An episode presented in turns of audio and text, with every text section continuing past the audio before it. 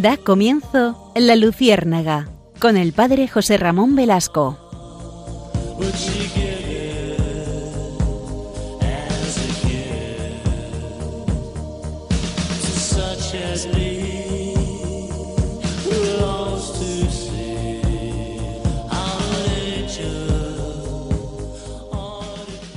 Corría el año de 1783.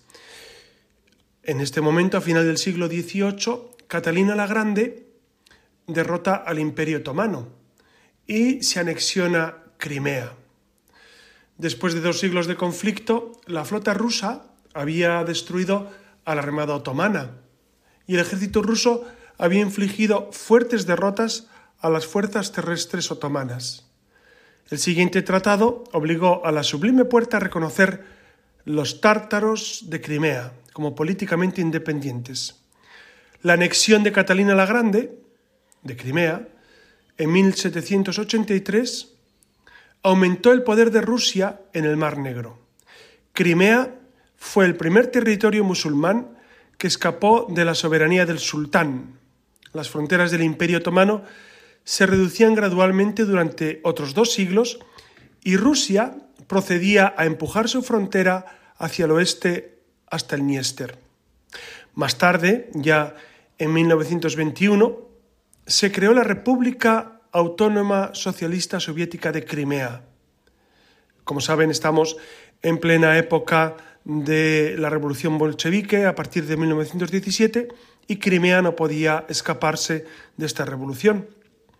Esta república, la República de Crimea, se disolvió en 1945, justo después de la Segunda Guerra Mundial, y eh, se convirtió eh, en, un territorio de, de, la República Socialista Soviética de Rusia y luego pues se convirtió en la República Socialista Soviética de Ucrania, es decir, una república independiente, bueno, independiente, que formaba parte de eh, pues, todo lo que era la antigua URSS, la Unión Soviética. Y cuando se disolvió la Unión Soviética, ustedes saben, después de la caída del muro de Berlín, desde 1991, el territorio fue cubierto por la República Autónoma de Crimea y la ciudad de Sebastopol dentro de Ucrania independiente. ¿Por qué, les, ¿Por qué empezamos? Buenas noches. ¿Por qué empezamos por este relato interesante de la historia? Porque es necesario centrar lo que está ocurriendo en, las, eh, pues en el extremo oriental de Europa. En varias ocasiones varios oyentes me han sugerido este tema a la luz sobre todo de lo que mm, la doctrina social de la Iglesia dice, no tanto sobre la guerra, que sabemos ya la doctrina sobre la guerra, sino eh, qué podemos aportar sobre estas circunstancias que estamos viviendo, esta invasión de, Ucrania. Y han querido empezar por, por Crimea, porque la península de Crimea ha sido un bastión muy conflictivo durante siglos. No olvidemos que es la salida precisamente pues, al sur de, las tropas rusas y por lo tanto eh, es, es, un enclave fundamental, fundamental para ellos. Dense cuenta que el norte de Rusia se congela en invierno, o por lo menos eh, se congelaba eh, habitualmente, y necesitaban siempre esa salida hacia el sur para asegurar su seguridad o, consolidar su seguridad eh, estratégica. Por eso, si les parece, en esta noche yo quisiera adentrarme muy someramente y muy desde los datos de la historia en lo que eh, Rusia y Ucrania están mm, de alguna manera dilucidando en esta guerra. Es verdad que es una invasión de Rusia a Ucrania y tiene algunos flecos que es necesario dilucidar y es necesario analizar. Por eso en este programa de la Luciérnaga, si les parece, vamos a primero a ver esos intereses de la guerra de Ucrania, quién está interesado en ella, eh, Rusia, eh, Estados Unidos, eh, Ucrania, por supuesto, porque se está defendiendo. Es evidente que Ucrania se está llevando la peor parte. No les voy a dar datos bélicos porque no es, no es mi misión, sino, sino cuáles eh, son los problemas que enredan de alguna manera este conflicto, que es un conflicto que va mucho más allá de una invasión eh, vulgar por motivos simplemente económicos o culturales. Creo que son circunstancias que nos superan absolutamente. Y después, si les parece, en la segunda parte, pues, hablaremos de cómo eh, la Iglesia Católica, especialmente precisamente la Pontificia Academia de las Ciencias Sociales, propone pues algunos, algunos caminos para consolidar la paz tan importante, ¿no? y, propone algunas, algunas sendas para el diálogo, para precisamente lograr esa eh, unión o por lo menos esa no beligerancia entre Rusia y Ucrania. Ustedes saben que la guerra estamos viviendo desde el 24 de febrero del 2022, cuando en los días previos nunca pensábamos que podría ocurrir esto, nunca pensábamos que, que Rusia se iba a atrever a invadir Ucrania y sin embargo nos despertamos un buen día viendo pues, las noticias cómo había ocurrido esta, esta gran desgracia. Y es necesario remontarse precisamente a la Federación Histórica de la Rus de Kiev. Ustedes saben que Rusia, de alguna, para decirlo en, términos coloquiales, nació en Kiev. Eh, entonces, eh, están unidos estrechamente. Ucrania y Rusia no son dos países absolutamente distintos, están muy unidos. Desde el siglo IX hasta mediados del siglo XIII han vivido esa unión intensa. Según Vladimir Putin, en uno de sus, de sus discursos, él dijo que los ucranianos y los rusos son un mismo pueblo y que su misión es restaurar la unidad perdida. Ucrania y Rusia también, por supuesto, formaban parte de esa Unión Soviética antes del 91. Por eso, Vladimir Putin en muchas ocasiones considera que ambos pueblos tienen que permanecer unidos. Existe también un sentimiento ruso en Ucrania. No olvidemos que eh, Ucrania es un país donde el 17% de la población, por lo menos antes de la invasión, se consideraba rusa, 17%. Y en algunas regiones ese porcentaje es mucho mayor. Dos de cada tres habitantes en Crimea se consideran igualmente rusos y unas 200.000 personas en la región de Donbass tienen el pasaporte de esa nacionalidad. Es verdad que, esta, esta, identidad eh, con Rusia ha sido en ocasiones un tanto forzada. Eso es evidente. Y ahí no, podemos discutir la historia. La historia eh, tiene datos que son irrebatibles.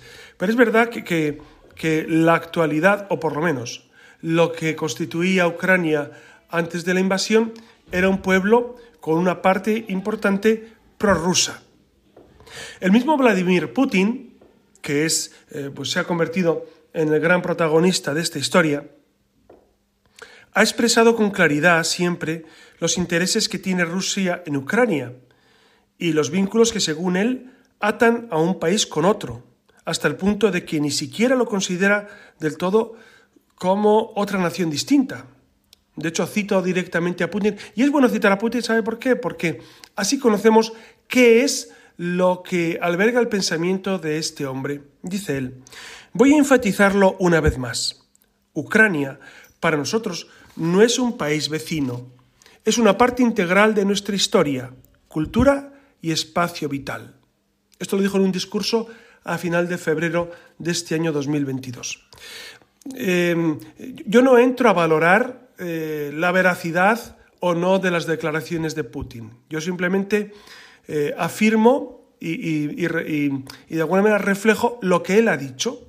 ¿Para qué? Para entender más el conflicto. Yo solo pretendo aclarar de alguna manera los términos del conflicto no meterme, repito, en cuestiones que no competen a mi, a saber, porque son cuestiones estratégicas, cuestiones a veces de, de, estrategia universal que, ni, ni, yo sé ni seguramente acertaríamos con certeza.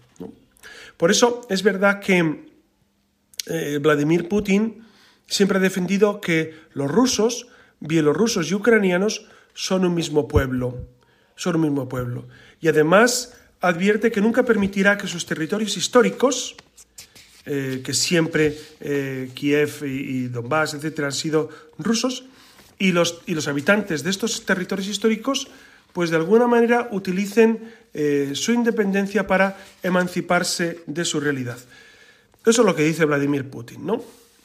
Ahora deberíamos entonces detenernos en la razón por la que realmente eh, Rusia está invadiendo, está atacando Ucrania, porque esto es evidente. Eh, es evidente que hay un ataque militar y una anexión forzosa de unos territorios ucranianos a Rusia. Es verdad que, que Putin afirma, ha afirmado en varias ocasiones que Occidente, cuando habla de Occidente se refiere fundamentalmente a Estados Unidos, porque la Unión Europea, como veremos en otro momento, y la, y la OTAN en general, pues están teniendo un papel no, tan, no tan, primordial en varias ocasiones, sino eh, es fundamentalmente eh, Estados Unidos el que tiene intereses más intensos en Ucrania. ¿no? Entonces dice Putin que Occidente pretende transformar Ucrania en una antirrusia, en un trampolín antirruso. Por eso eh, habría una razón evidente y es que mm, Rusia pretende crear una, una barrera de seguridad. Ustedes se acuerdan que, mm, que en el año 1962, hablo de memoria, 62-63, Khrushchev, el presidente de la Unión Soviética en el momento, envió varios barcos a Cuba con misiles para instalarlos en Cuba, apuntando por supuesto a Estados Unidos. Es misiles atómicos.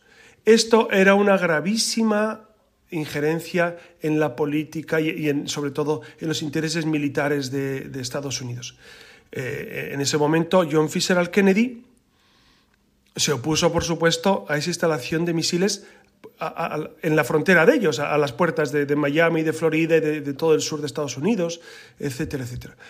Eh, fueron días muy conflictivos que podían haber concluido en una tercera guerra mundial. Pero gracias a Dios, Khrushchev desvió los barcos y, no instaló esos misiles. Claro, y todos entendieron en ese momento que Estados Unidos tenía todo el derecho, todo el derecho a evitar que Rusia o la Unión Soviética en, esas circunstancias pues pusiera sus misiles eh, en la frontera con Estados Unidos. El mundo entero entendió que era lógico evitar eso.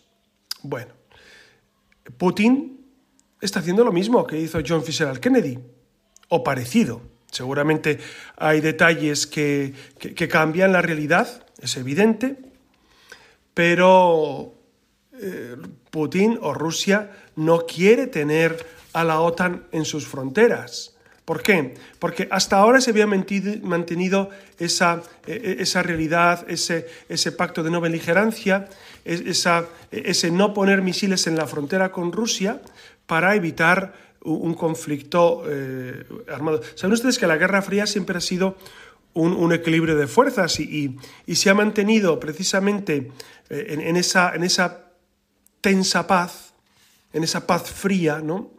precisamente por el equilibrio de fuerzas entre eh, Rusia y Estados Unidos, o la Unión Soviética, mejor dicho, y Estados Unidos.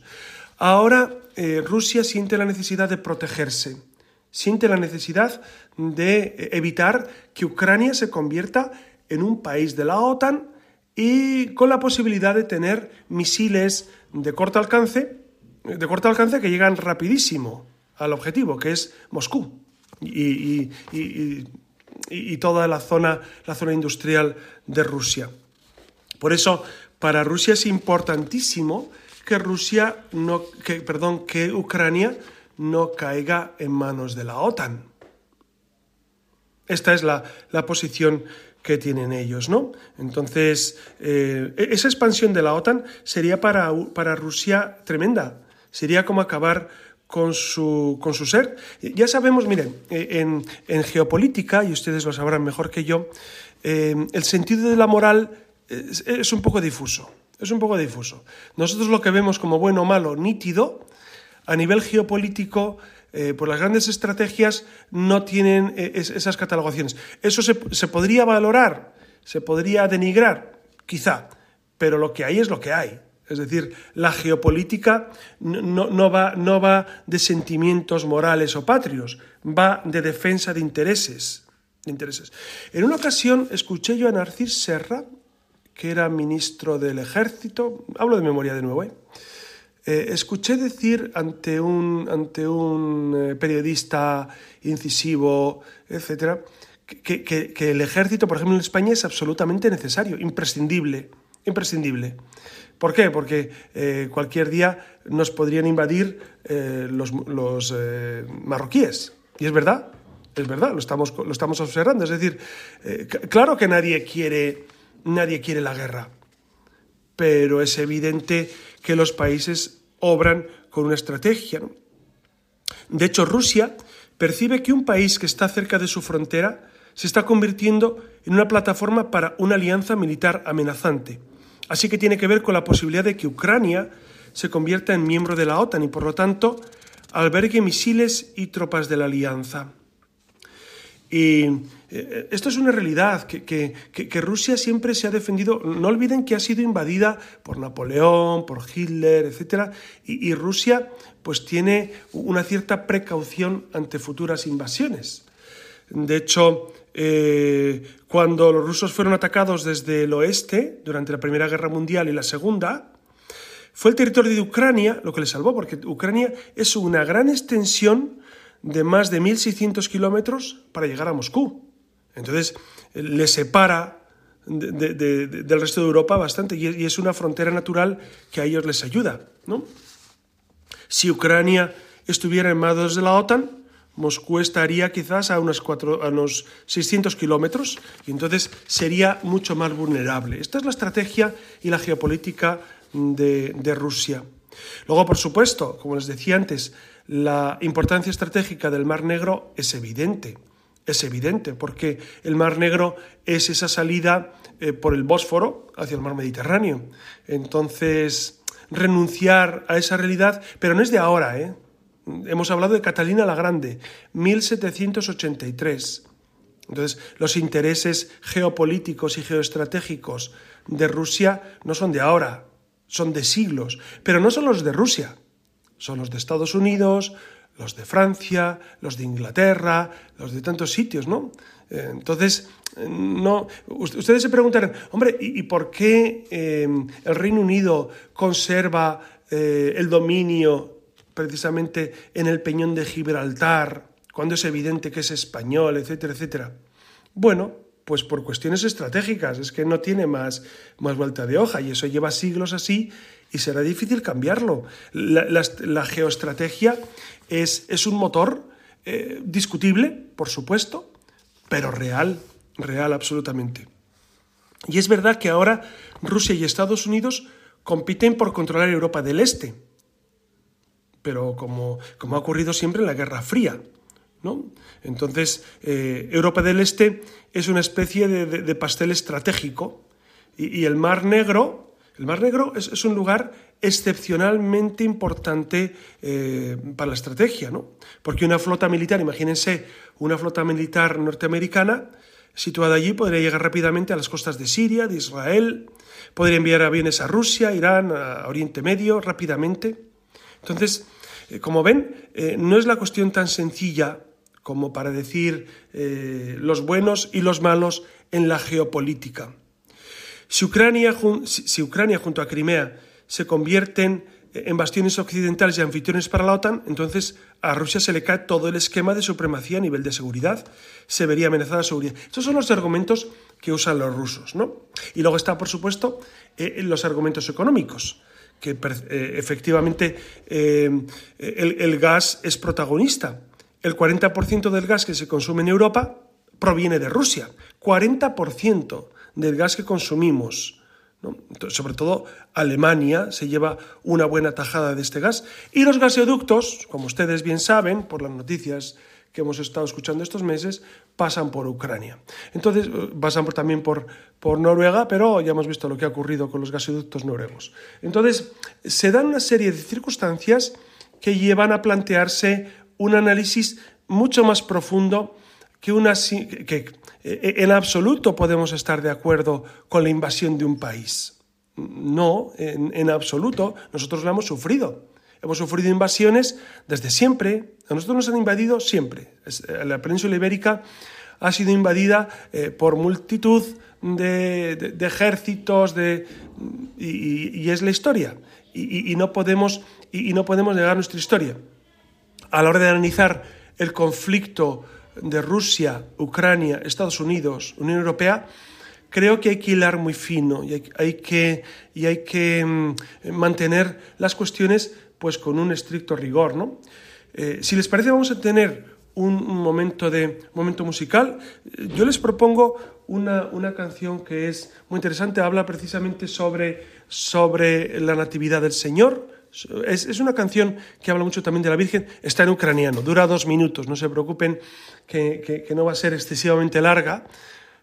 Y es muy interesante para, para ver cómo, cómo ese, eh, ese espíritu ucraniano... Dense cuenta que son cristianos y esto es un dato interesantísimo que, que después vamos a resaltar.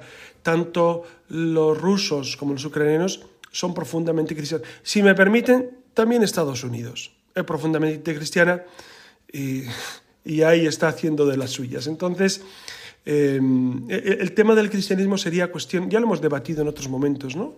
Como el cristianismo a veces no es creíble porque no lleva eh, sus, sus eh, compromisos a, la realidad, a lo práctico, a lo concreto, a evitar la guerra.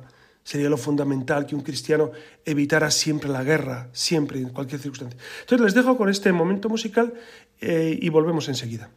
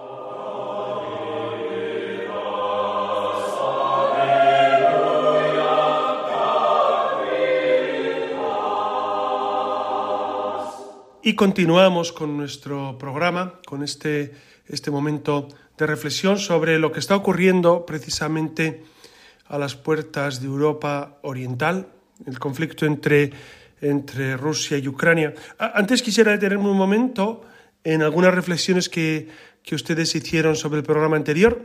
Saben que agradezco muchísimo los, los mensajes que ustedes me envían porque, porque me hacen repensar algunas cuestiones y, tengo que agradecerles, pues, sobre todo a Jesús Rodríguez, a Rocío, etcétera, etcétera, sus mensajes. También he recibido eh, a, favor de, lo, que, de lo que les expresaba y, reafirmando aquello. Y también alguno que me dice que, mm, por ejemplo, una tal Emi, Emi, que me dice en eh, el programa anterior que fue sobre sobre los derechos de los animales. Recuerdan que, pues, que afirmaba precisamente la necesidad de poner em, em, ese amor a los animales en su sitio, porque en alguna manera eh, habíamos desubicado y descolocado el lugar que los animales deben ocupar en la vida del ser humano. Y alguna persona no está de acuerdo, como una tal Emi, no está de acuerdo en absoluto, me dice con la mayoría de las opiniones vertidas. Me gustaría saber con qué opiniones, siempre es un detalle saber eh, a qué nos referimos.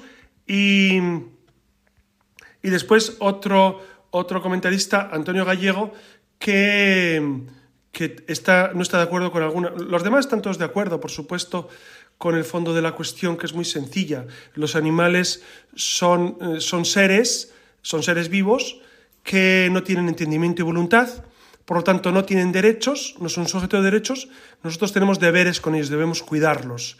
Y hablaba de la petofilia, que es esa, que es esa desviación eh, psicológica que es, eh, bueno, en, el programa lo explicaba perfectamente, ¿no? yo creo, porque me basé en textos fundamentales, eh, que es precisamente desubicar el sentido del cuidado de los animales. ¿no?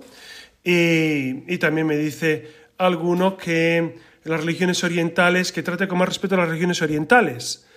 Y claro, ¿cómo no tratar con, respeto a las religiones orientales eh, sabiendo sobre todo que eh, encuentran su luz en Cristo nuestro Señor, que es quien les da sentido a, todas ellas y quien les las eleva al plano sobrenatural y quien las supera absolutamente.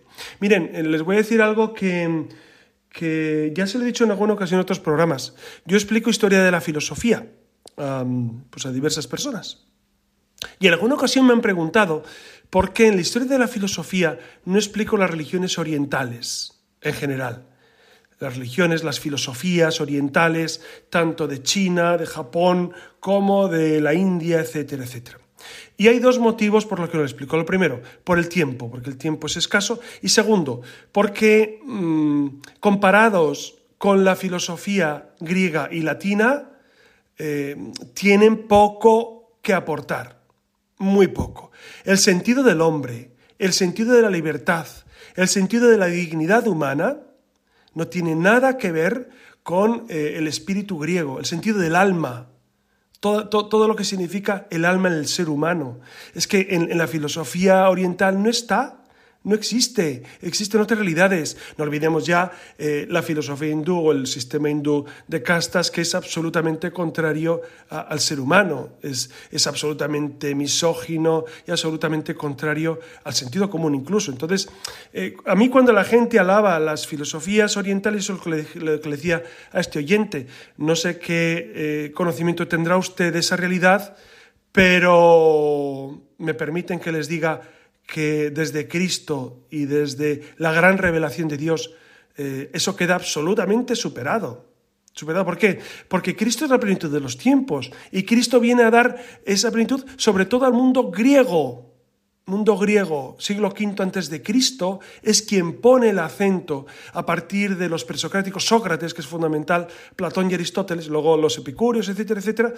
Pero ese es, es un punto focal fundamental. Mira, si no hubiera habido eh, revelación de Jesucristo, si solo hubiésemos tenido una filosofía griega, incluso con la filosofía griega, todo el mundo oriental quedaría eh, eh, opacado.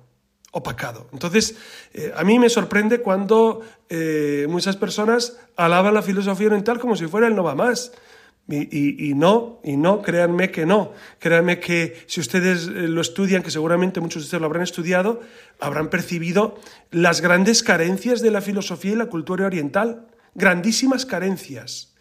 Algún programa tendremos que hacer sobre este tema, ¿no? Algún programa sobre este aspecto, porque veo que, que hay mucha gente, pues de alguna manera, eh, muy, muy, muy afanada por defender esto.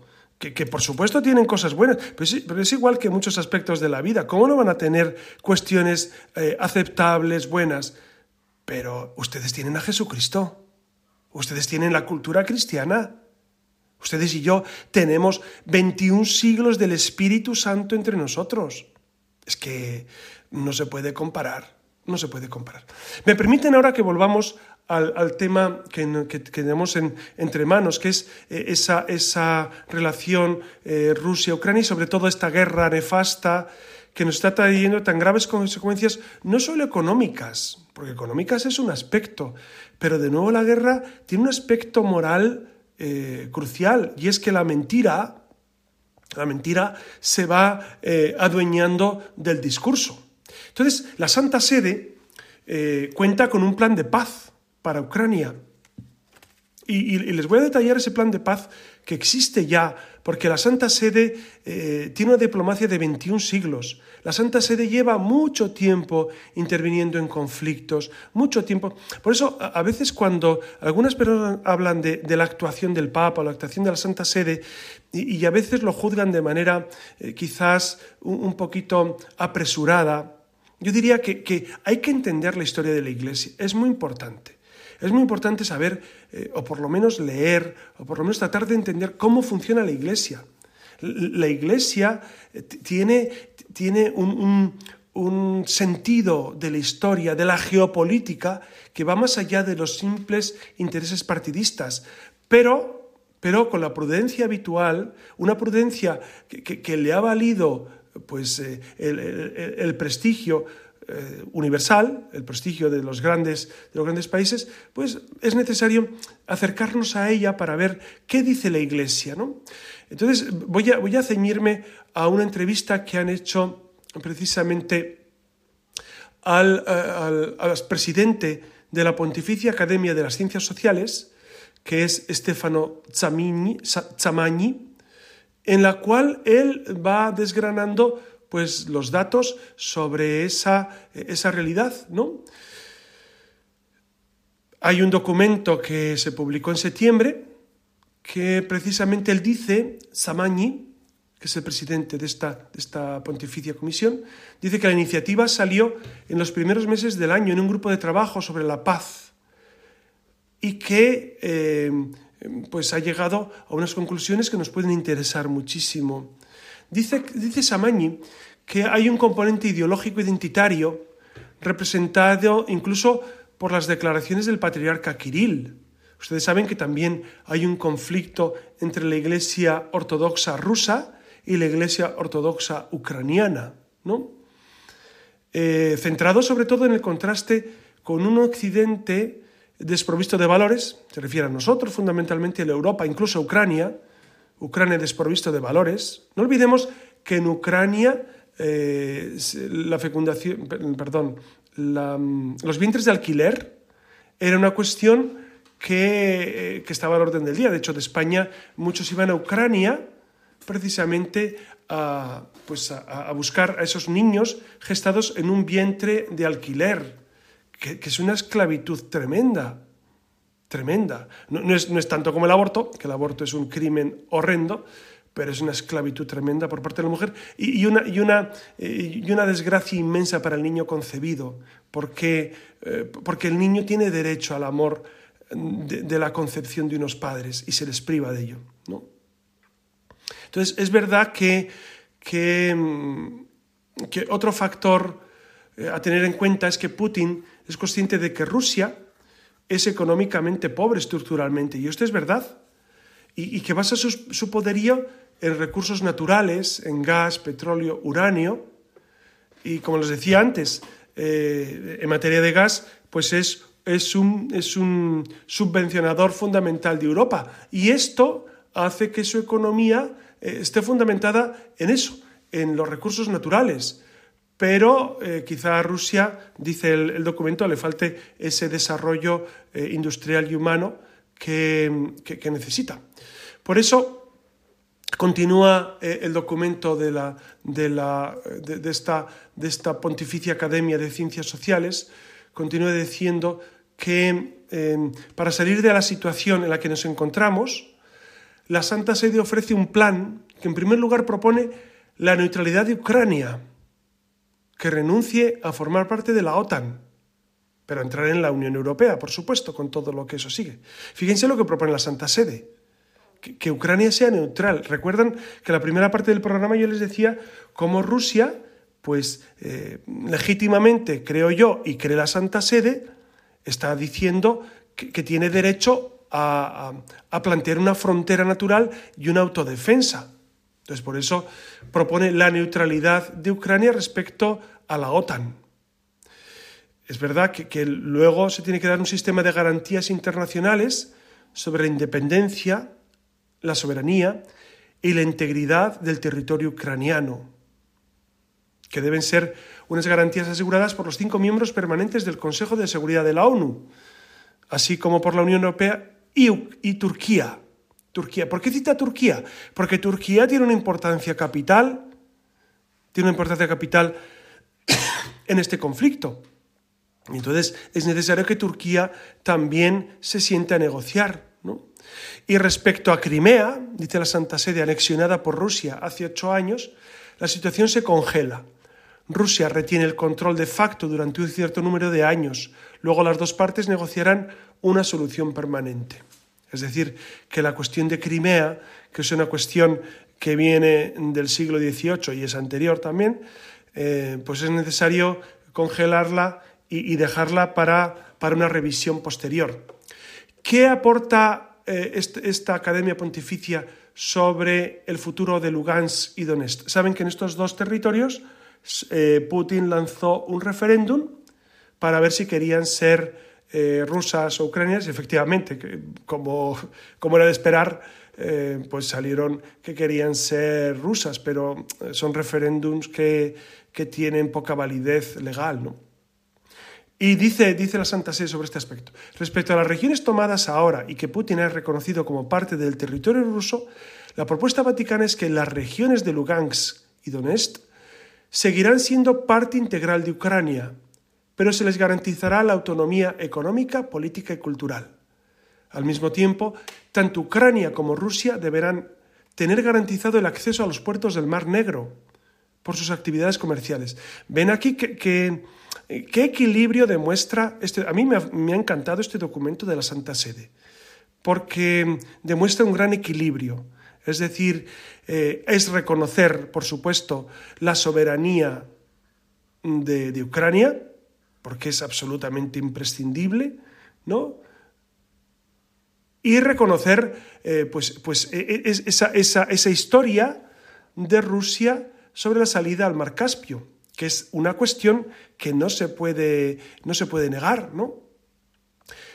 Luego ya habla de la reconstrucción de la devastada Ucrania, y pues, bueno, esto ya es, un, es un tema clásico, ¿no? Se ofrece crear un fondo multilateral para la reconstrucción y el desarrollo de las zonas destruidas y dañadas de Ucrania, una especie de plan Marshall, y por supuesto Rusia está llamada a contribuir en este fondo. Bueno, esta es una cuestión eh, clásica, ¿no? Y de hecho, los que fomentan las guerras suelen fomentar después la reconstrucción, hacen negocio vendiendo armas para la guerra y vendiendo cemento para reconstruir. Bueno, es la historia de, es la historia de nuestro mundo y no hay que darle demasiadas, demasiadas vueltas.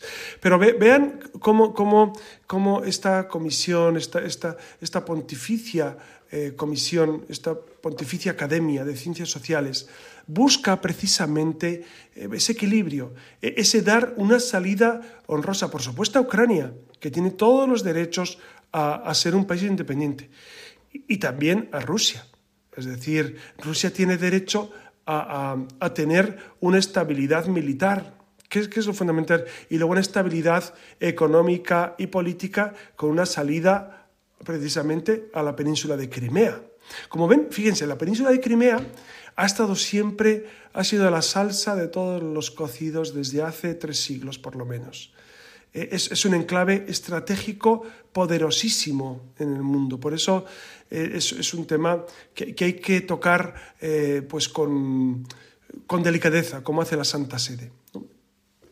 Conscientes de que esta es la primera guerra global, continúa el documento, en la historia de la humanidad, es necesario buscar precisamente ese acuerdo y el Vaticano está convencido de que hay que apostar por nuevas reglas de gobernanza mundial.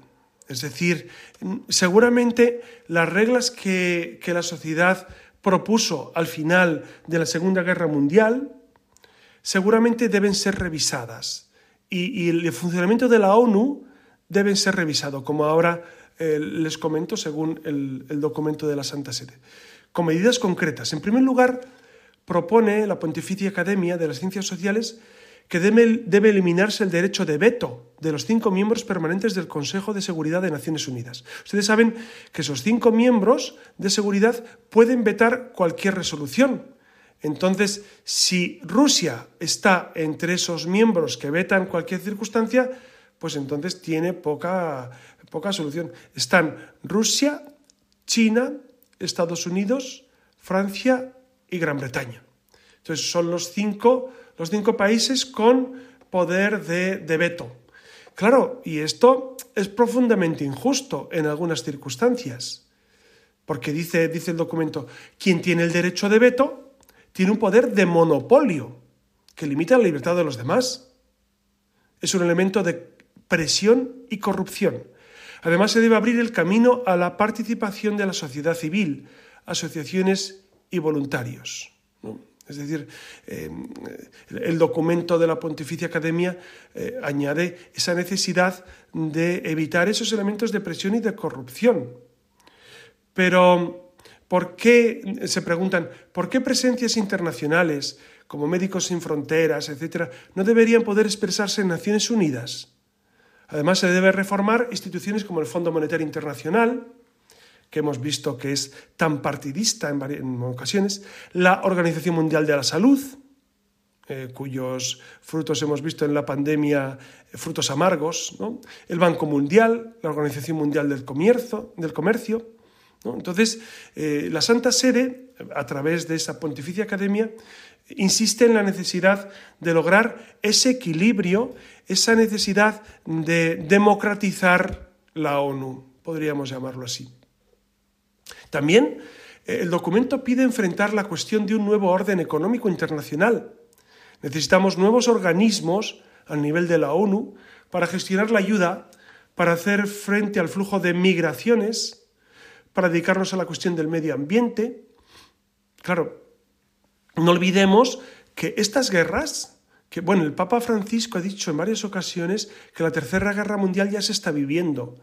Lo dijo hace años ya y ahora ha insistido en ello en esta guerra de la invasión de Rusia a Ucrania. Ha insistido en que estamos viviendo ya esa tercera guerra mundial. Entonces es necesario reformar eh, pues, todos estos organismos que a nivel internacional deben buscar precisamente el desarrollo de todos los países.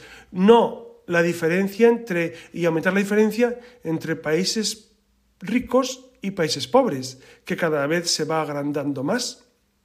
Además, añade el documento que la paz debe construirse ladrillo a ladrillo, eliminando también las causas de la guerra. Y recuerda que es necesario no olvidar que Rusia pertenece a Europa. Rusia pertenece a Europa. Qué interesante, qué importante es esto, ¿no? Cómo se le ha arrinconado a Rusia desde el año 91. Que esto no quiere decir que, bueno, eh, le estamos dando derecho para invadir.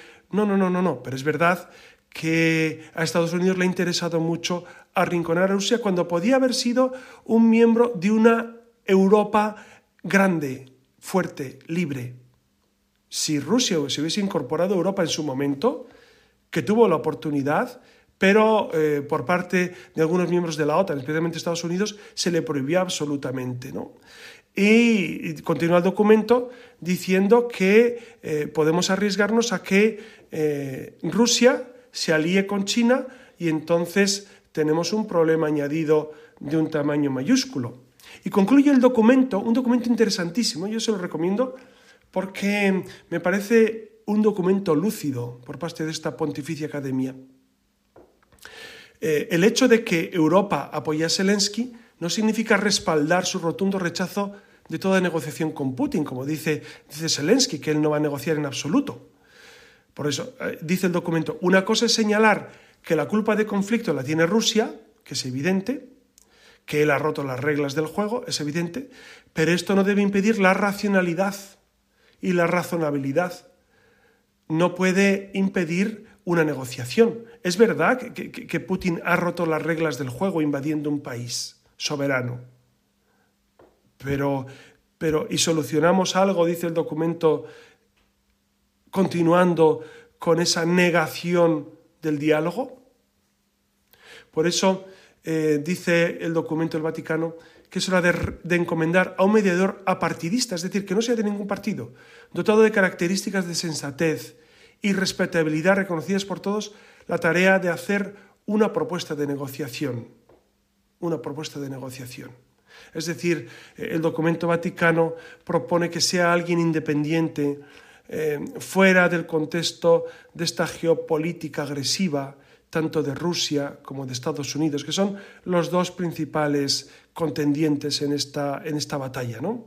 Ucrania es simplemente pues, un lugar estratégico de primer orden y el que está sufriendo seguramente la peor parte, sin duda. Sin duda que la peor parte la está sufriendo Ucrania. Entonces, ¿cómo no vamos a, a vivir, a vivir con, con, eh, pues con, con dolor, por supuesto, esta realidad? Porque es una realidad que realmente nos, nos, nos, nos, está, nos está llevando a un, a un momento tremendo, lo estamos viendo desde, desde, desde, febrero, no solamente, como les decía antes, a nivel económico que nos afecta, sino a nivel social, a nivel político, a, nivel de planteamiento futuro, porque Europa está cambiando, la Europa, el mundo la geoestrategia está cambiando. Entonces es necesario, va a ser necesario replantearse muchas cuestiones durante esta guerra y después de esta guerra, ¿no? Sobre todo el papel que juegan estos grandes organismos internacionales que en ocasiones los vemos tan inútiles por ejemplo, la ONU, esto es, esto es, mío, no es de la Pontificia Academia, ¿no?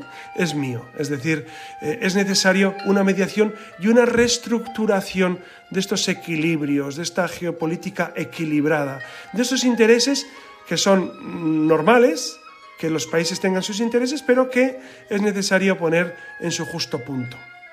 Bueno, amigos, como ven, este programa ha sido distinto, ha sido eh, quizá para algunos eh, no les atraiga estos, estos, estos aspectos de geoestrategia, pero yo creo que son fundamentales para comprender nuestro mundo y sobre todo vivirlo desde esa posibilidad grande de la paz a la cual clama la pontificia Academia de, los Asuntos Sociales y sobre todo la paz que a la que nos invita Cristo a vivir. Por eso ojalá y pidamos al Dios de la paz, al Señor de la paz, que mande paz a su mundo. Les deseo muy buenas noches y les doy mi bendición en el nombre del Padre y del Hijo y del Espíritu Santo.